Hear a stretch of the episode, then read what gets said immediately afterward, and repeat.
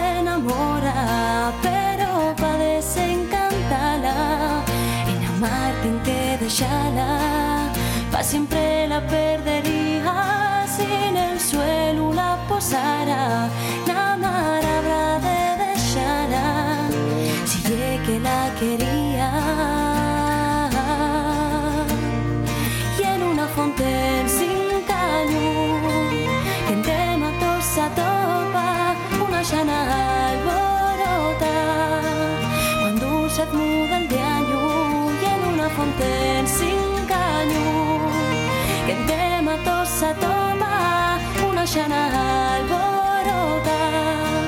Quan dur se't muda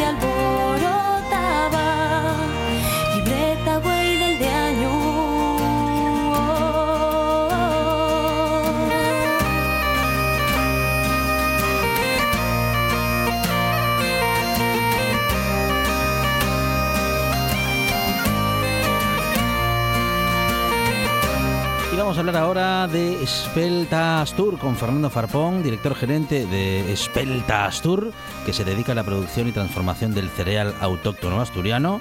Y vamos a ver, bueno, pues cómo, cómo se produce esa transformación y cómo han llegado a esta iniciativa. Fernando, ¿qué tal? Buenas tardes. Muy buenas tardes. Muy buenas tardes. Bienvenido a esta buena tarde, Fernando. Bueno, ¿cómo, cómo se convierte? ¿Cómo se convierte eh, el, cereal autóctono asturiano? Y por cierto, ¿a qué cereal nos referimos? Nos referimos pues al alimento básico asturiano de, muchos siglos. Nos referimos al pan directamente. ¿eh? Lo que en Asturias eh, conocemos como la escanda y en el resto de España también y que últimamente se denomina casi más experta que, que escanda, pero en fin, estamos hablando de eso mismo. Es un, trigo primitivo, línea pura, del cual proceden todos los trigos actuales ¿eh? y que afortunadamente pues es autóctono asturiano y que su último reducto quedó aquí en Asturias y llevamos ya unos cuantos años pues recuperándolo porque estaba a punto de su extinción. Eh, fundamentalmente eso es la, la experta o la escanda. Muy bien, muy bien. Bueno, eh, a ver, ¿y para qué se utiliza? ¿Para qué la utilizáis? ¿La transformáis para que podamos producir qué cosas?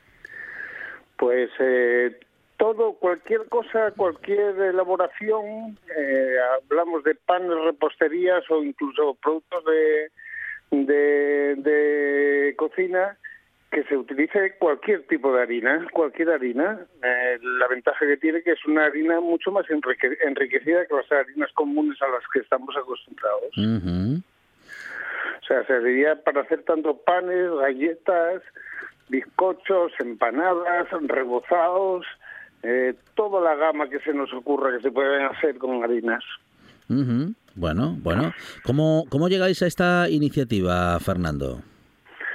Esta iniciativa nació ya hace más de 25 años cuando nos sensibilizamos con que la escanda en Asturias estaba desapareciendo, quedaban unos pequeños reductos familiares exclusivamente que mantenían la semilla pues por cuestiones eh, casi más puramente sentimentales que, que otra cosa, ¿no? Entonces cuando vimos que eso estaba a punto de desaparecer, nos sensibilizamos y decidimos iniciar un periodo de recuperación.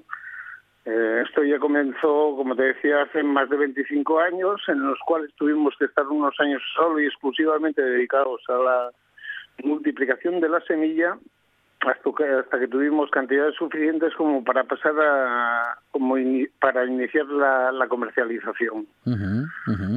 ¿Y por qué se perdió o casi se pierde la producción de este tipo de harinas? Porque como bien decía antes que son líneas puras antiguas eh, que tienen mucho menos rendimiento que las líneas actuales que ya mm. están tremendamente cruzadas y de ahí vienen muchos de los problemas que estamos viendo en cuestiones de salud de mucha gente de consumos de estos trigos ya cruzados, hibridizados y más que cruzados y más que hibridizados, pues está resultando que está eh, produciendo muchas alteraciones en alimenticias, fundamentalmente intolerancias a trigos, de celíacos y demás. Aparte de tener mucho menos rendimiento que estos otros trigos comerciales eh, o estivus vulgare, como se llaman, eh, pues eh, aparte tiene un proceso bastante más complejo mm, para llegar al grano que consiste en que hay que descascarillarlo, porque los trigos modernos ya salen de las cosechadoras directamente en granos, pero esto tiene una cascarilla protectora muy importante que hay que pasarla por otros medios mecánicos para llegar al grano en cuestión, con lo que encarece mucho más el proceso y luego el producto final, lógicamente, es más costoso. Bueno, eh, una aventura que, como decías, eh, comenzó hace 20 años. ¿Cómo ha ido esa aventura? ¿En qué momento se encuentra la historia de mm, Espeltas Tour? Mm, bueno, pues se pasó por momentos al inicio muy difíciles, puesto que era un, era un producto que era, aunque fuera, aunque sea autóctono, era ya desconocido por las nuevas generaciones y fuera de Asturias, pues era el, el desconocido número uno. Nadie conocía este producto. Lo que quiere decir que cara a la comercialización y a su elevado mm, relativamente precio, eh, pues fue muy costoso los, los inicios, pero mm, eh, rápidamente empezó a afectarlo ya parte del público, rescatando valores que, que están perdidos con las harinas eh, modernas y actuales, como son sabores, aromas, duración de los productos elaborados con, con este tipo de harina y mm, eh, empezó a tener muy buena acogida hasta el día de hoy, pues que ya es un producto referencia, sobre todo en, en, buena restauración y sobre todo para los panaderos y harineros que apuestan por la calidad. ¿Dónde están los eh, bueno los clientes más importantes para hacerse con esta con este tipo de harina eh, y para elaborar productos, Fernando? Hombre, la masa, mm, digamos que la masa más contundente de clientela, pues la situamos en las grandes ciudades, Madrid, Barcelona, fundamentalmente, ¿no? Mm, en las grandes urbes es donde más se está comercializando ahora, donde más salida se está dando tanto a panaderías como luego ya empezaron a entrar pues los grandes harineros también a trabajar con este grano. Bueno, em, esos clientes que están en Madrid, en Barcelona, eh, ¿hay alguno en Asturias también o mm, son productos? Sí, sí tenemos ¿eh? en Asturias eh, algún cliente molinero mm, que se dedica a hacer las harinas y tenemos mm, varios clientes panaderos, varios clientes de de producto acabado ya, porque nosotros hacemos el ciclo completo, tanto lo que es la agricultura ecológica, o sea, lo que es la siembra y la recolección, como todo el proceso de transformación, descascarillado, selección de grano, y hacemos las moliendas también en molinos de piedra a la carta, con extracciones de la carta, y también disponemos de obrador donde eh, hacemos los productos acabados y hacemos la distribución por Asturias. En Asturias, bueno, pues tenemos como referencia alguien, algún pequeño molinero y tenemos eh, varios panaderos, tiendas especializadas, eh, restaurantes, en fin, toda esta gama. Y tenemos que recordar que la harina de escanda eh, tiene un 50% más de proteínas que el trigo común, de modo que si tomamos eh, productos preparados con harina de escanda, tenemos la posibilidad de tener un mayor valor nutricional. Por supuestísimo, no solamente en cuestión de proteína, en cantidad de proteína, sino en la calidad de esa proteína, que es una proteína con mucho más calidad que la de los trigos comunes, y en todo el resto de la composición tiene todos los aminoácidos esenciales y cuestión de vitaminas, minerales y demás, pues también tiene índices superiores a las harinas comunes. Eh, ¿Seguimos cuidando el pan como, como antaño, Fernando, o ahora es muy difícil encontrar pan de calidad? Eh, mayoritariamente podemos decir que es una pata coja la que tenemos no solamente en Asturias, sino a nivel nacional las calidades de los panes ¿eh? desde que se llevamos estamos metidos muy de llenos en, la, en las elaboraciones de panes industriales y demás, pero curiosamente hay una nueva corriente y que va más, se, puede apreciar que va más de personas que apuestan efectivamente por la calidad y panaderos que ya están volviendo a un poco a efectivamente entienden el progreso como un regreso a los valores que teníamos de empezar a trabajar solamente harina, agua, sal y de empezar a trabajar con masas madres, lo que en Asturias siempre fue el furmiento, ¿no? Mm, cada vez hay más tendencia a estos nuevos panaderos, jóvenes panaderos que apuestan por ese tipo de calidad. Con lo cual, la diferencia con eh, a cómo se trabajaba antiguamente, pues es ninguna. Estamos volviendo a esos valores. Bueno, afortunadamente estamos echando la vista atrás y estamos descubriendo que como se hacían algunas cosas, ¿no? Como se hacían antes o como se producían antes eran mejores desde todo desde todo punto de vista, desde el punto de vista nutricional, del, desde el punto de vista también del bueno, pues de que fuese un producto más sano y bueno, está un poco de moda eso, ¿no? Entre muchos sectores de la población el que volvamos sobre esos pasos. Sí, sí, se está entendiendo que a veces para progresar hay que regresar un poco.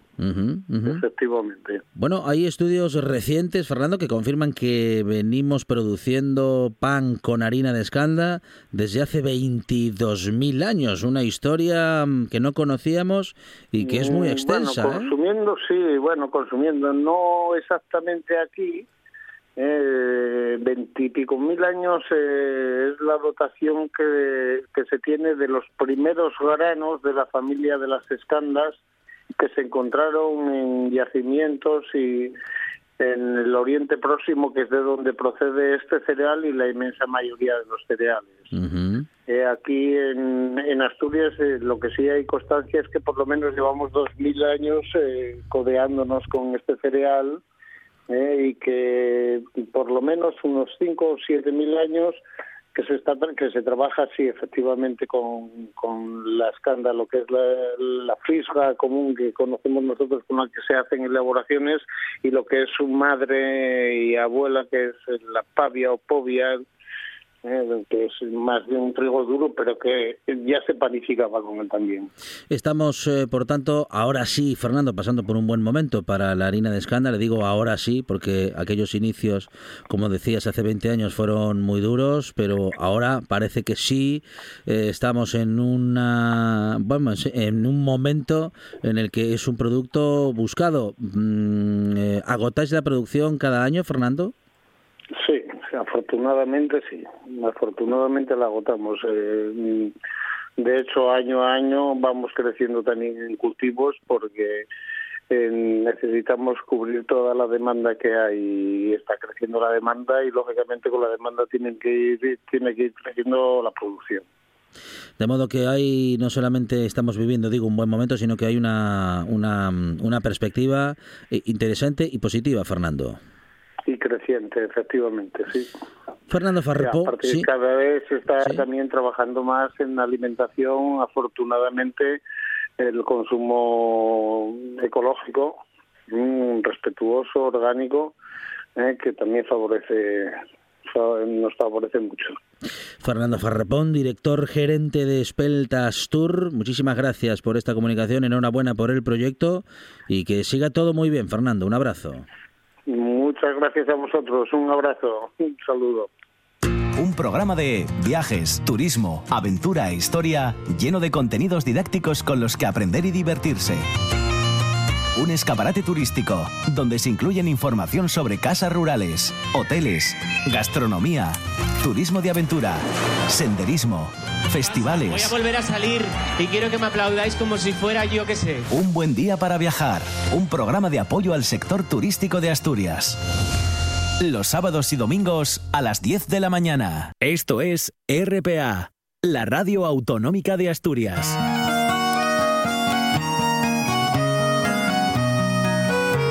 La buena tarde.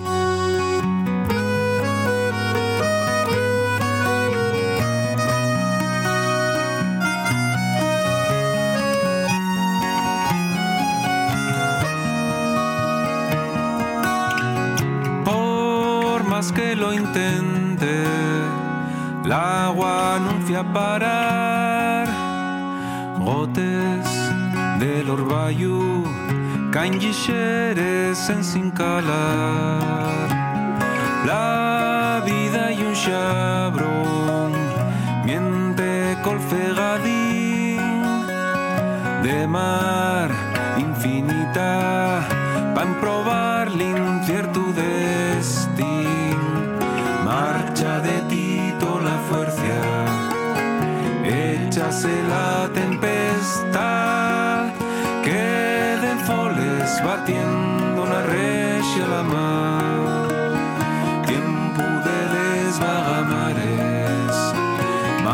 marches pan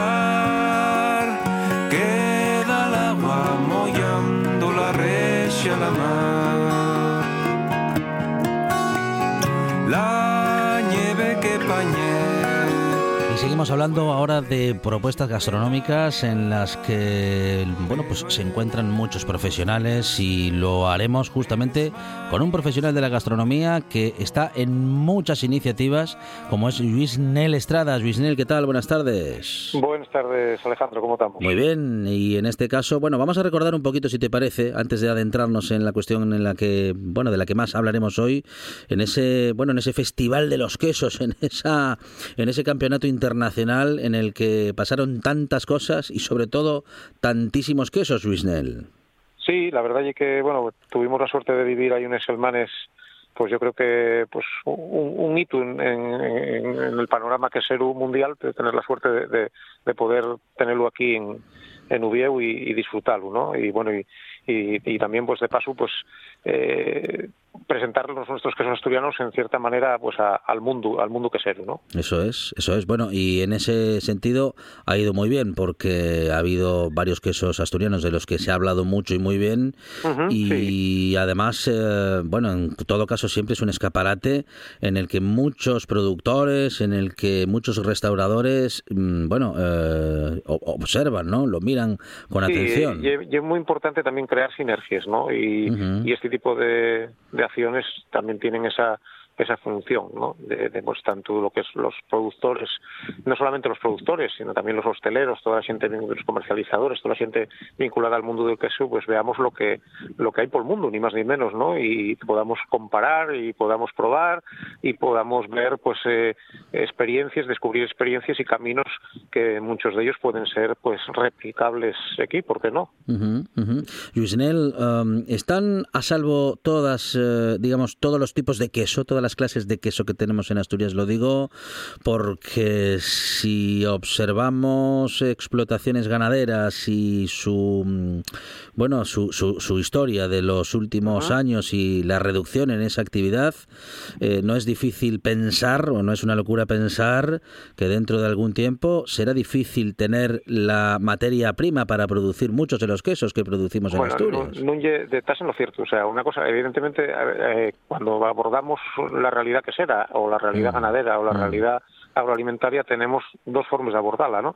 La positivista eh, y la bueno pues la de la de la de push comercial la de la de pues eh, impulsar lo bueno que tenemos y también pero nunca tenemos que escaecer como profesionales y como y como mm. especialistas y como críticos también pues todas las debilidades y amenazas que tiene este sector constantes ¿eh? y sobremanera pues para lo que se refiere a la, a la que sería artesanal o la producción o la pequeña producción o bueno con ejemplos tan claros como puede ser el del gamoneu del puerto eh, bueno pues eh, hay riesgo claro mm. de, de, mm. desaparición de, de, de, la producción a corto plazo y no tiene que caernos los anillos por decir que bueno pues una de las primeras amenazas y la del y la del yogu no eh, yogu evidentemente está la crisis latente del sector la Yechi pagase muy poco mm. y bueno, cada vez hay menos ganaderos eh, animados a, producir.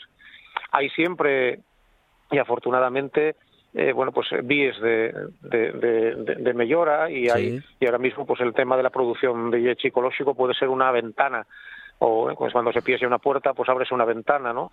Y hay pequeños productores que están tendiendo a, pues a convertir sus producciones en ecológico porque hay una tendencia ahí de aumento de consumo de productos y transformación de este tipo de, de yechis, pero bueno, pues la problemática sigue estando estando ahí y como siempre comentamos en las últimas semanas eh, con esto de la nueva revolución o la segunda revolución de los quesos asturianos todas estas revoluciones que venimos sufriendo eh, deriven de crisis.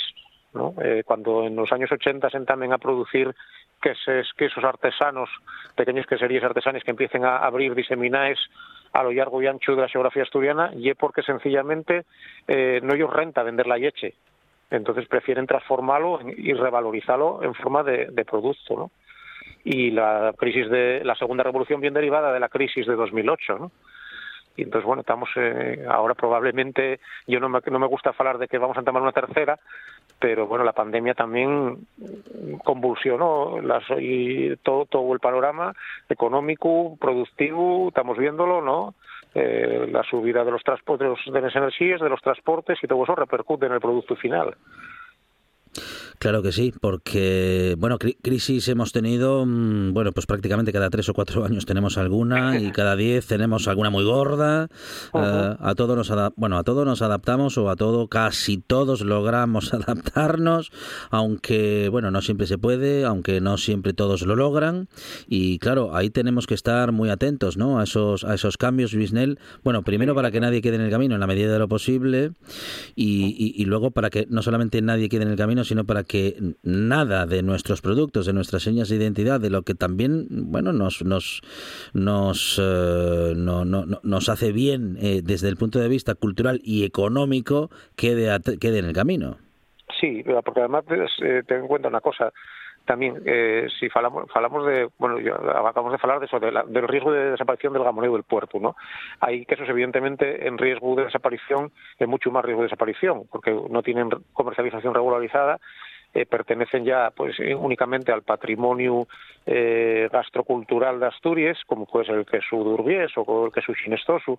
Bueno, si, si por desgracia esos quesos desaparecen por completo, con ellos desaparece una parte pero importante de nuestro legado cultural, de, la nuestra memoria, de, de las costumbres de, un territorio.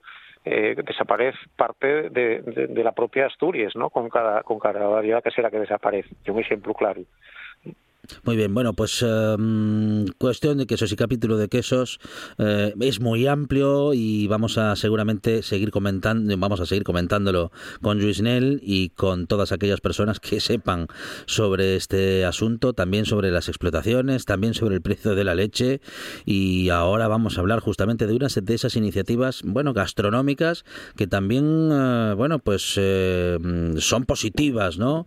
Para que se conozca los que lo que se hace en Asturias y en particular, en este caso, en una zona pues eh, muy concreta, Luisnel. Hablamos de Gastrollar 21. ¿Qué es Gastrollar 21, Luisnel? Bueno, Gastrollar 21 o Gastrochar 21 con la chevaqueira que también aparecen en los grafismos de, de, del, del, evento y un encuentro, ¿no? No nos atrevemos todavía a denominarlo congreso, ¿no? Porque nació muy modestamente con la intención de ser un encuentro de cocina rural proyectado desde la comarca de la montaña central asturiana, esos concellos de, de Rivera, de la Ribera, Morfín, Riosa, Ayer, Chena y Mieres, eh, bueno, eh, y una iniciativa de los ayuntamientos de estos concellos agrupados en torno a la Asociación Montaña Central y que responde a las inquietudes de un sector eh, de hosteleros eh, de, bueno de vanguardia podríamos decir vanguardia incluyendo desde, desde la cocina de guisandera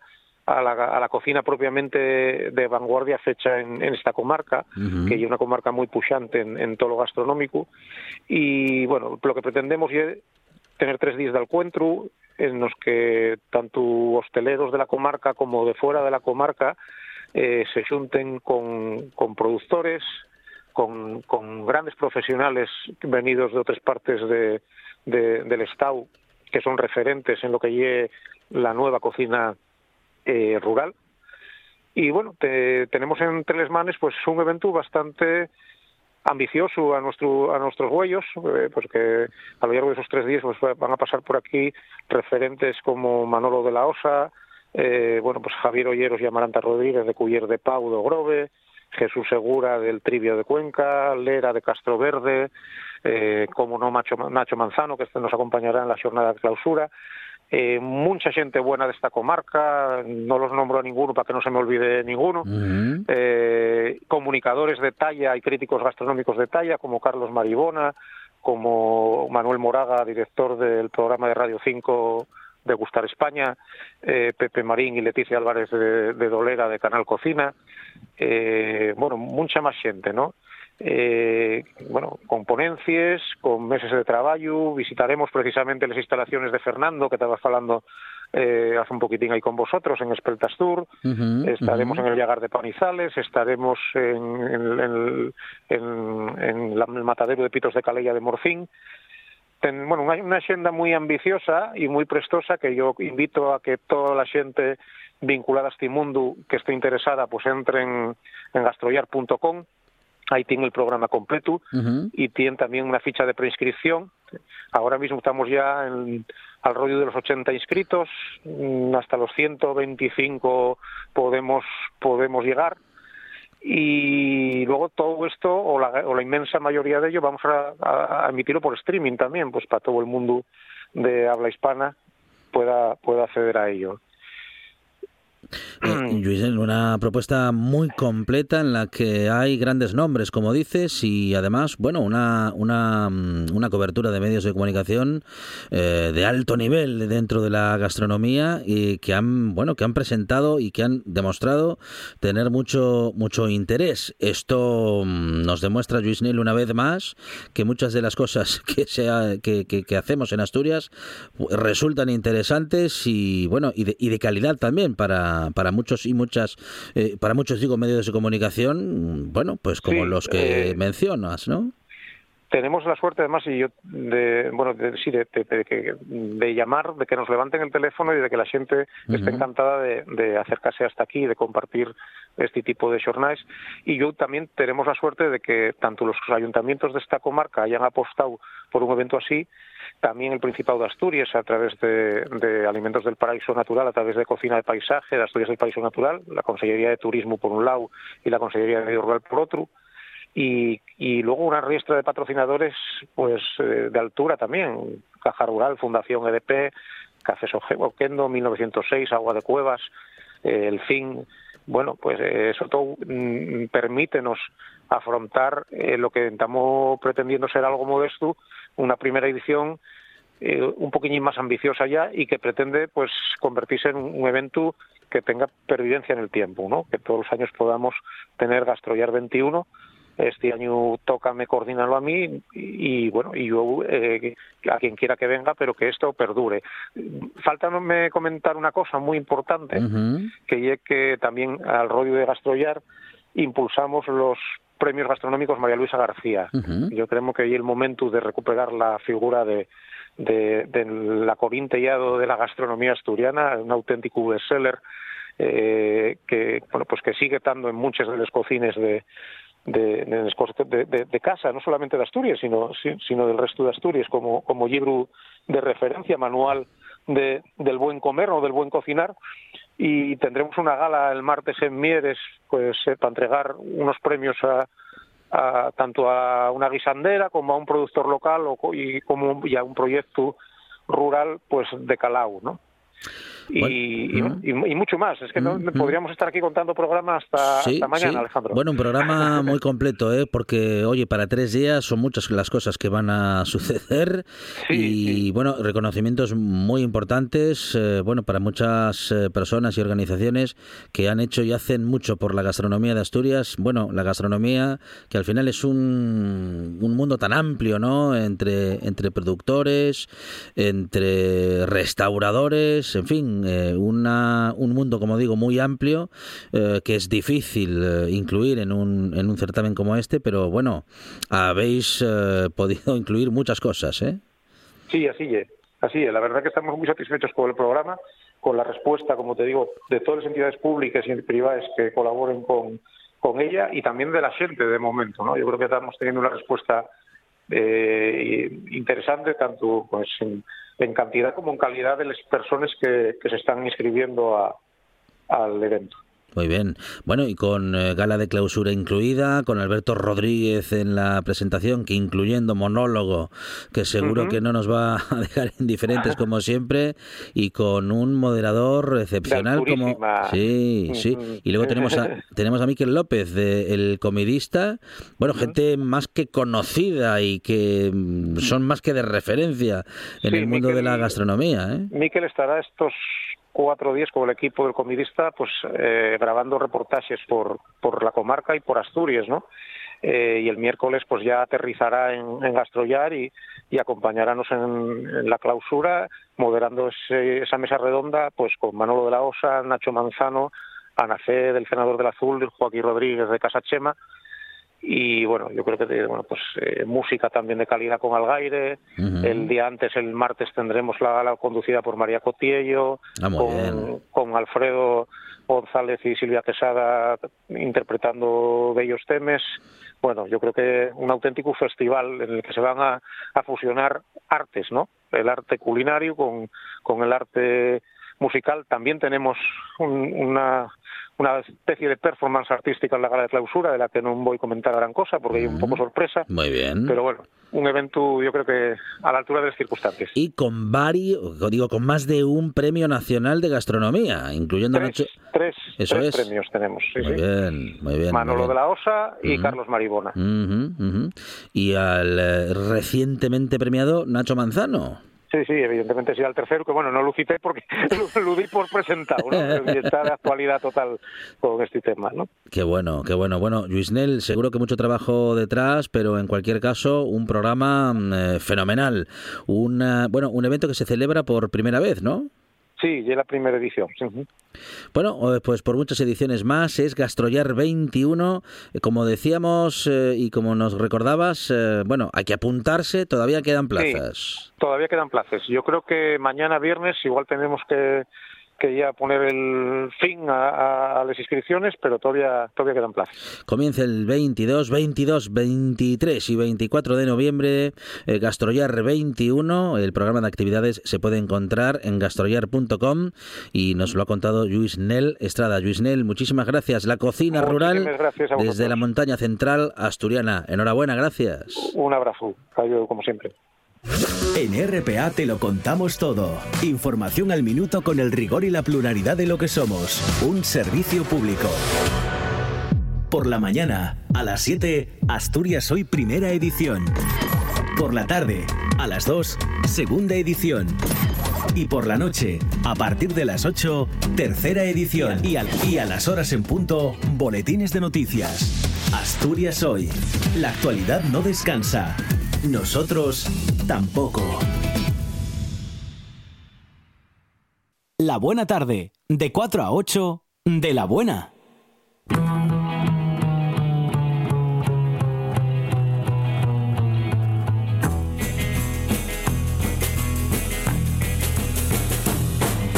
Quand tu me dis que tu n'as pas d'autre fille,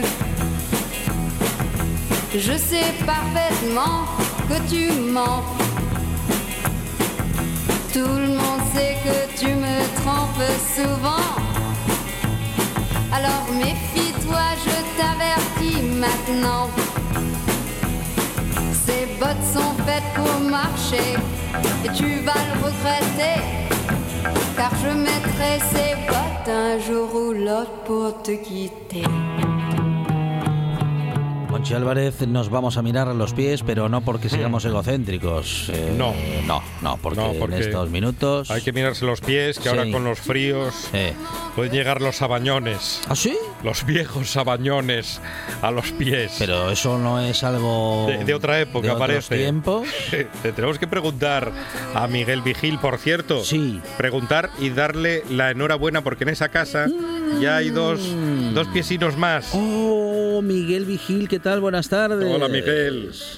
Hola, buenas tardes. Enhorabuena, Enhorabuena Miguel. papi. Eh, bueno, muchas gracias, muchas gracias. Revelando parte de los acontecimientos de la vida privada de Miguel Vigil sin aviso ninguno, por cierto. Así somos, de Pero bueno, es que igual le preguntamos y nos dice que no y luego nos, tenemos que aguantar las ganas. No, no, no. no, no, las buenas noticias hay que contarlas. Muy bien, muy bien, muy bien. Bueno, Miguel Vigil, que ya está dispuesto a no dormir en los próximos dos años. o tres. O tres. Eso es. Bueno, yo quería ser eh, vamos, optimista, optimista ¿eh? pero bueno, como, como ya tiene práctica en esto, Miguel Vigil tampoco se queja demasiado.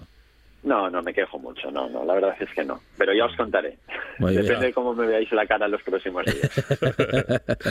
Aquí hay entrenamiento de no dormir sí, en este equipo. Sí, bueno, eh, ¿el sabañón es algo del pasado, Miguel Vigil? Eh, o, la palabra es del pasado, pero siguen existiendo? a, ver una enfermedad que, parece que es muy antigua, y de hecho lo es, eh, porque estaba asociada siempre a, frío, ¿no? Al final eh, la ropa antes no era como ahora, las casas no estaban tan aisladas, y entonces e, ese frío intenso, ese frío por la calle, ese frío en los pies por falta de, de un calzado de buena calidad, pues producía esta inflamación y, esa respuesta dolorosa en la piel que tantos problemas le ha dado a la gente. Pero sí es verdad que eh, ahora, eh, aunque parezca que todo ha avanzado y que, y que las calidades han mejorado, empezamos a ver sabañones otra vez.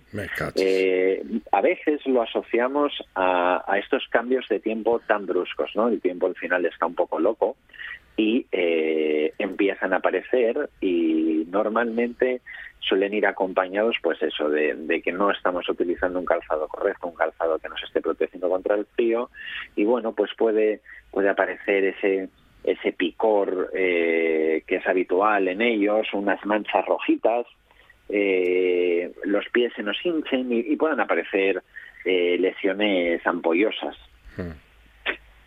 Bueno, pues am, habrá que tener más cuidado. Mm, eh, ¿cómo, cómo lo hacemos? ¿Cómo O- tenemos que cuidarlo? o qué hacemos ¿O si qué hacemos para...? aparecen. Claro, claro. Bueno, pues a ver, eh, todo avanza y entonces, bueno, para los sabañones ahora tenemos, la verdad, que, que bastantes tratamientos eh, para, para mantenerlos controlados, ¿no?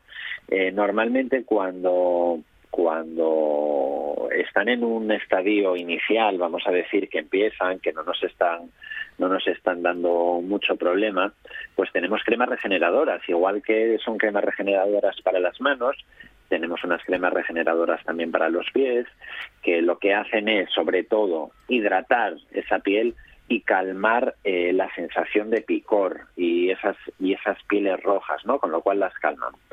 Si tenemos ya sabañones, vamos a decir, instaurados, donde ya nos están dando problemas serios, donde ya son bastante dolorosos, eh, tenemos que, acudir a los a los, cortico- a los corticoides tópicos, o sea, cremas con corticoide que van a tratar todos esos síntomas y que en una serie de días ayudarán a que esas a que esa patología desaparezca. Eso es un poco eh, el tratamiento el tratamiento básico de los sabañones, ¿no? Muy bien, muy bien. Bueno, eh, ¿hay algo que en particular tengamos que cuidar? En, bueno, ahora que comienzan los fríos, ahora que regresan, eh, empezamos a utilizar calzado mucho más duro. Mm, Las botas Claro, al- nos protegen, vamos calentinos, pero Calcetín de lana. eso para los pies tampoco es que sea muy bueno, Miguel. No, no, a ver, al final es lo que hablamos casi siempre, ¿no? Eh, todo avanzado y, y sin desmerecer a esos calcetines de toda la vida que nos protegían, lo que podían del frío, pero tenían unas, unas características y unas propiedades un poco limitadas. Entonces, claro, tú no puedes estar eh, metiendo el pie en un calcetín que, que sí, que te proteja mucho, pero que a la vez genere que tu pie tenga mucho sudor, se quede frío y entonces estás igual dispuesto, incluso peor, porque tienes ese frío dentro del calzado. Entonces siempre hay que intentar buscar calcetines con tejidos que transpiren, zapatos de piel. Eh, yo entiendo que muchas veces cuando vamos de compras y vemos los precios desorbitados, pues a veces nos echamos para atrás y, y nos vamos a calzados un poco más eh, vamos a decir, más baratos, con, no, no con productos y pieles nobles, sino hechos con plásticos, que al final eh, parece que no, pero todas esas cosas van a generar que la gente al final acabe gastándose dinero en otras cosas, que encima ya no son solo calzados, sino son medicamentos para evitar problemas como los abañones de los que estamos hablando. Entonces, cuidados básicos como una buena elección del calzado, un calcetín que transpire, un calcetín que nos proteja del frío, hombre, hay determinados trabajos que están muy expuestos al frío, bueno, pues protegerse un poco más, poner alguna capa más de calor, pero tampoco pensemos que los sabañones aparecen en la Antártida. Eh, los sabañones en ciudades húmedas como Gijón, donde podemos encontrar distintos cambios de, de tiempo y de clima en el mismo día, también son muy muy eficientes para la aparición de estas patologías. Entonces, bueno, como todo lo que decimos siempre, ¿no? Con un poco con un poco de lógica eh, conseguir evitar llegar a tener que hacer tratamientos específicos para todas estas patologías que, que no solo afectan al pie, porque los abañones también pueden afectar a las manos y además en las manos son Mm. también muy dolorosos. ¿eh? Fonseca, a Miguel yo le pregunto directamente por el calzado. Mm. Y como llega el invierno, yo estoy pensando en las botas de montaña, las botas tipo de aventura, de estas así recias, o las botas de básquet. Yo igual me compro unas botas de básquet para este invierno. ¿Qué, qué le parece a Miguel Eh, Vigil? Pero Monchi, ¿de básquet por qué? ¿Porque vas a dedicarte ahora a, a jugar en el Gijón baloncesto o en el círculo? no, no. Ah, pero ah. yo, yo qué sé, por llevar algo que no sea muy duro, que tampoco moje, se moje como el, yo qué sé, el, el calzado este de jogging o de running sí. que dicen los Mm, moderniellos, Sí. y, y Sí. que, y que me proteja el pie. Y pensé en la bota de Mira. básquet. No sé si es una buena idea. Eh, si cambias la bota de básquet por una bota tipo zapato con un buen cordonaje, te lo compro. ¿Ah, sí? Para la calle. Ah. Para la calle, sí. Mm. La bota de básquet, al final tú lo has dicho, es bota de básquet. Es para jugar al básquet, no es para estar con ella todo el día. Sí. ¿Por qué? Pues porque no te va. Las botas de básquet no solo hay que mirar la estética de cómo es la caña, cómo es la bota, sino hay que mirar también la suela. Mm. Son suelas especialmente diseñadas para el parquet. Y tú no vas a andar por parquet, tú vas a andar por asfalto. Ya. Entonces lo que necesitas es un zapato, si quieres una bota, que además eh, cada vez las hacen más bonitas, pues una bota con cordones que te proteja bien, que lleve una suela, una buena suela antideslizante y con eso te va a proteger mucho más de la lluvia que una zapatilla de baloncesto. Bueno. Eso sí, si quieres luego jugar al básquet, pues te Claro. unas de básquet. No, Vale. no, está, está bien saberlo. Sí, porque sí, sí, sí. Yo, yo- yo lo veía como eh, alternativa a esas otras botas. Y un día tendremos que hablar para la gente que le gusta, en vez de caminar por el asfalto, caminar por la montaña y hacer senderismo, Sí. tendremos que hablar un poco del Goretex. que En Vale. muchas ocasiones Sí, está muy mal utilizado y no lo sabemos. vale. Muy bien, muy bien.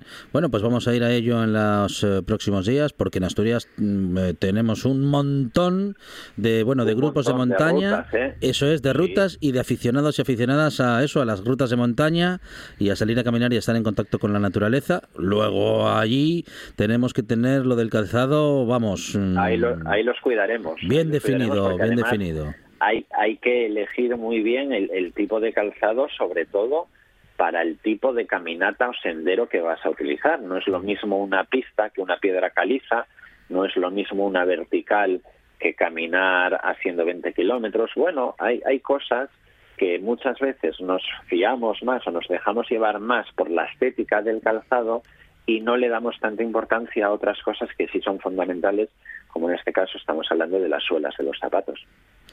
Es Miguel Vigil, nuestro podólogo particular en esta buena tarde y la próxima semana hablaremos de cómo salir al monte y regresar con los pies, eh, bueno, en un estado En lo a- mejor, en un aceptable. estado aceptable. Miguel, gracias, un abrazo. Un abrazo. Gracias a vosotros, chicos.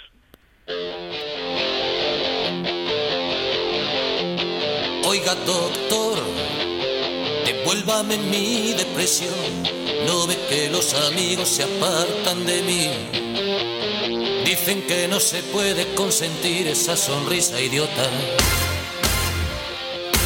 Oiga, doctor, que no escribo una nota desde que soy feliz. Oiga, doctor, devuélvame mi rebeldía. Ahora que a la carta ceno cada día y viajo con American Express algunas de las cosas.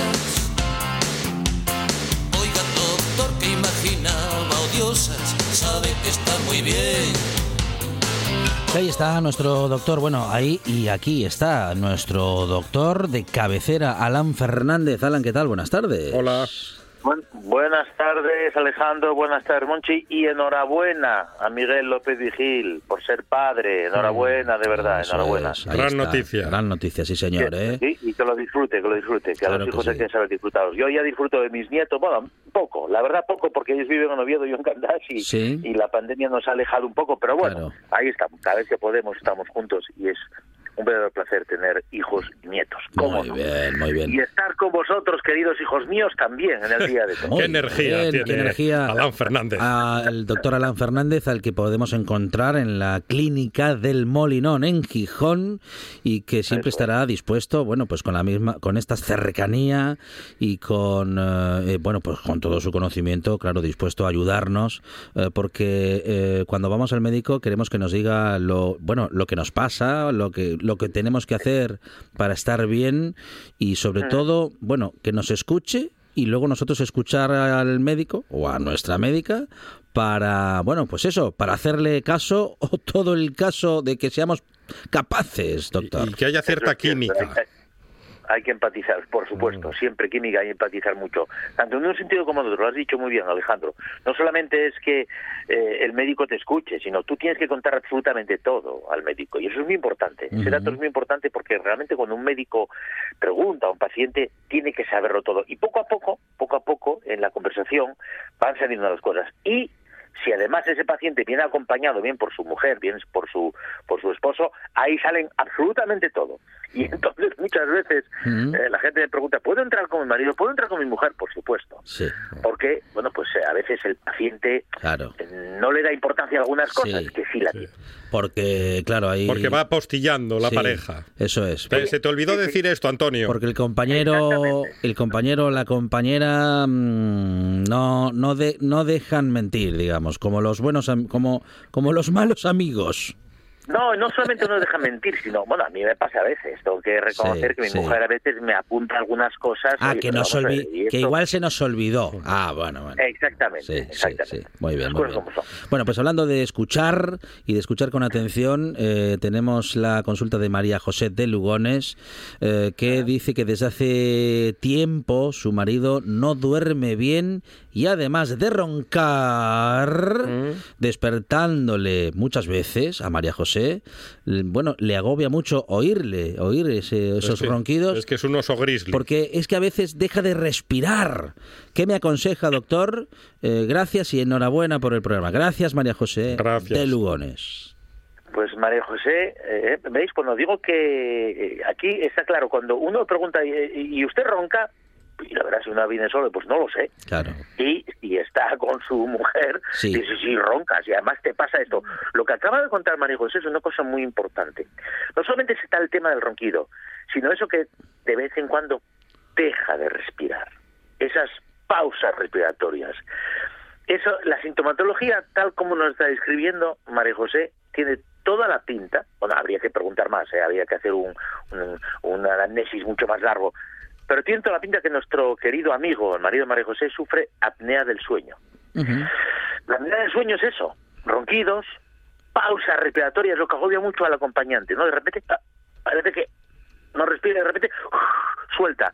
Y entonces el, el- el- compañero, la compañera que está en cama es el que muchas veces al médico le indica eso, incluso al paciente.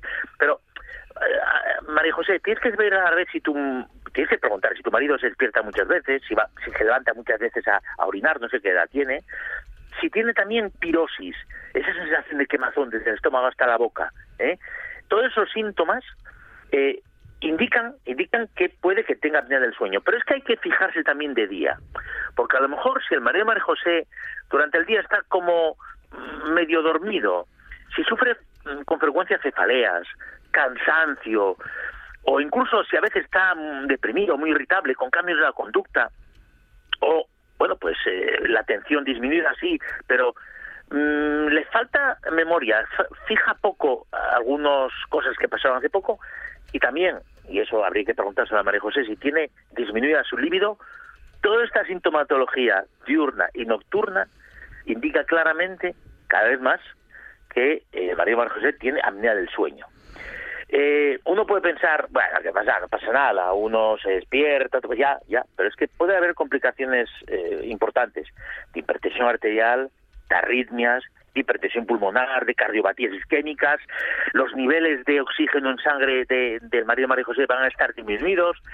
Eh, es decir, estamos hablando de una patología eh, ciertamente, bueno, grave. Grave. ujú. ¿Qué tiene que hacer? ¿Qué le aconsejo yo a María José? Que vaya a su médico de cabecera con su marido Muy bien. y que conjuntamente expliquen los síntomas y demás. Porque el médico de cabecera lo va a derivar seguramente, va a derivar al otorrino para una observación, porque ¿cuál es la causa de esto? Bueno, puede ser eh, que María María José respira mucho por la boca en vez de por la nariz, puede ser también que hay un pequeño problema de obstrucción nasal o algún problema anatómico, el paladar un poco largo o cierta flacidez de- del paladar, de la lengua, de la faringe, o incluso que fume demasiado, que tenga sobrepeso, que use sedantes para dormir.